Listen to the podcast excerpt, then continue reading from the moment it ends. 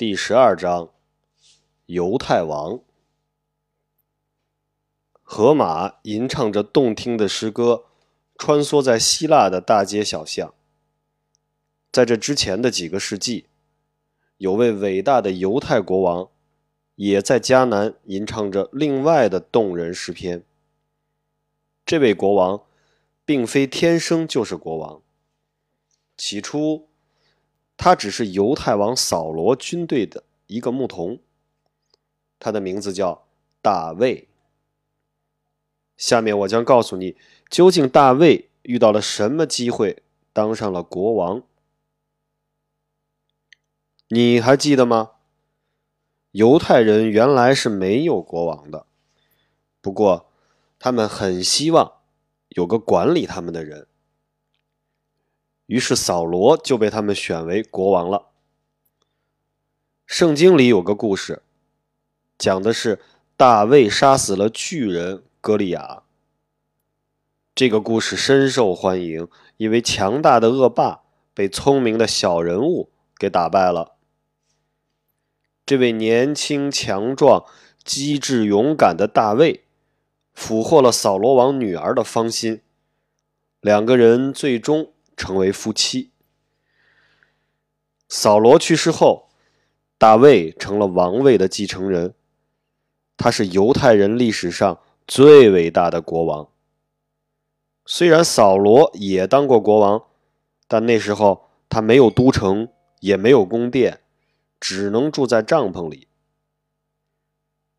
大卫还征服了位于迦南地区的耶路撒冷，并把那里定为犹太人的都城。大卫除了是一位勇敢的武士和英明的国王之外，还是一位优秀的诗人。盲诗人荷马在他的诗中歌颂神话里的众神，而国王大卫则歌只歌颂他唯一的主。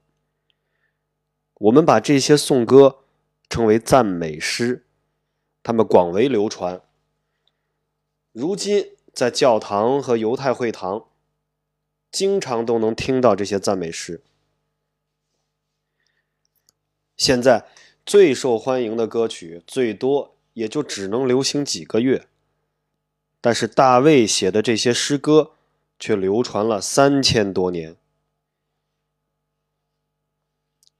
其中第二十三首赞美诗的开篇是这样的：“主啊，你就是我的牧羊人。”这也是赞美诗中最美的一首，让人听过一遍之后就难以忘怀。大卫用绵羊来比喻自己，用细心的牧羊人来比喻主。牧羊人细致周到地照料着羊群，就像万能的主精心呵护着他，给予他安全舒适的生活一样。大卫死后。他的儿子所罗门继承了王位。假设有位善良的仙女向你提出一个问题，问你最想拥有世界上的什么东西，你会怎么回答呢？传说，所罗门当上国王之后，在梦中见到了上帝。上帝问他最想要什么，他回答说最想要智慧。而不是财富和权势。于是，上帝就让他成为了世界上最有智慧的人。他的智慧在下面的这个故事中得到了最好的展示。有一次，两个女人为了争夺一个婴儿去找所罗门，他们都说自己是婴儿的母亲。所罗门让人拿来一把剑，说。把这个孩子砍成两半，分给他们一人一半。话音刚落，一个女人就哭了起来，说她情愿让另一个女人抱走孩子。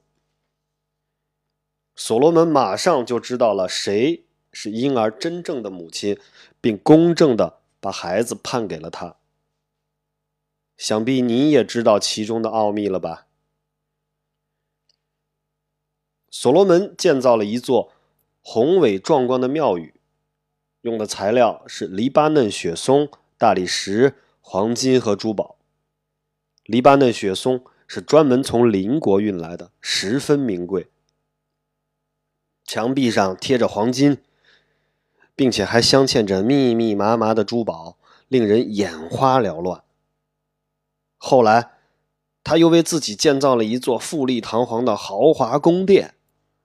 所罗门的庙宇和宫殿名扬四方，许许多多的人都从世界各地赶来参观。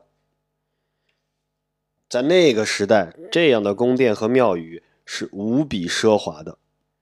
但你得知道，那毕竟是在公元前一千年。如果与现代的雄伟壮丽的建筑相比，这些宫殿和庙宇就黯然失色了。在阿拉伯的西南方有一个国家叫示巴，他的国王是示巴女王。示巴女王也仰慕所罗门的智慧和英明，对所罗门建造的宫殿和庙宇也充满了向往。他带着大队人马穿越阿拉伯半岛，前往耶路撒冷拜见所罗门。所罗门的宫殿和庙宇早已消失不见。但是，他留下的精彩箴言却被人们译成了多种语言，争相诵读，流传至今。即使所罗门的宫殿今天还在，他在当今世界上千千万万的伟大建筑面前，只是像小孩的玩具一样。但是，就算是当今世界上最聪明的人，也不敢声称自己能说出比所罗门的箴言更精辟的话。你觉得你可以吗？不妨试一试。圣经旧约的箴言篇记录了所罗门的名言，其中有几句是这样的：第一句，善语息怒，恶言激怒。你知道这是什么意思吗？第二句，美名胜过巨富，金银。不敌恩爱，你能理解这句吗？第三句，任别人赞美而不自夸，这又说的是什么呢？如果你不明白，那好，快去问问爸爸妈妈吧。所罗门是犹太人历史上最后一位伟大的国王，在他死后，犹太民族。就没有他在世时那么团结了，开始分分合合，在六百年之后，终于四分五裂，并且这样的分裂状态持续了两千多年，很长一段时间，虽然犹太人遍布世界各地，但一直都没有自己的国家、自己的国王以及自己的都城。最后，他们在过去被称为迦南的那片土地上。建立了一个新的国家，这个国家就是以色列。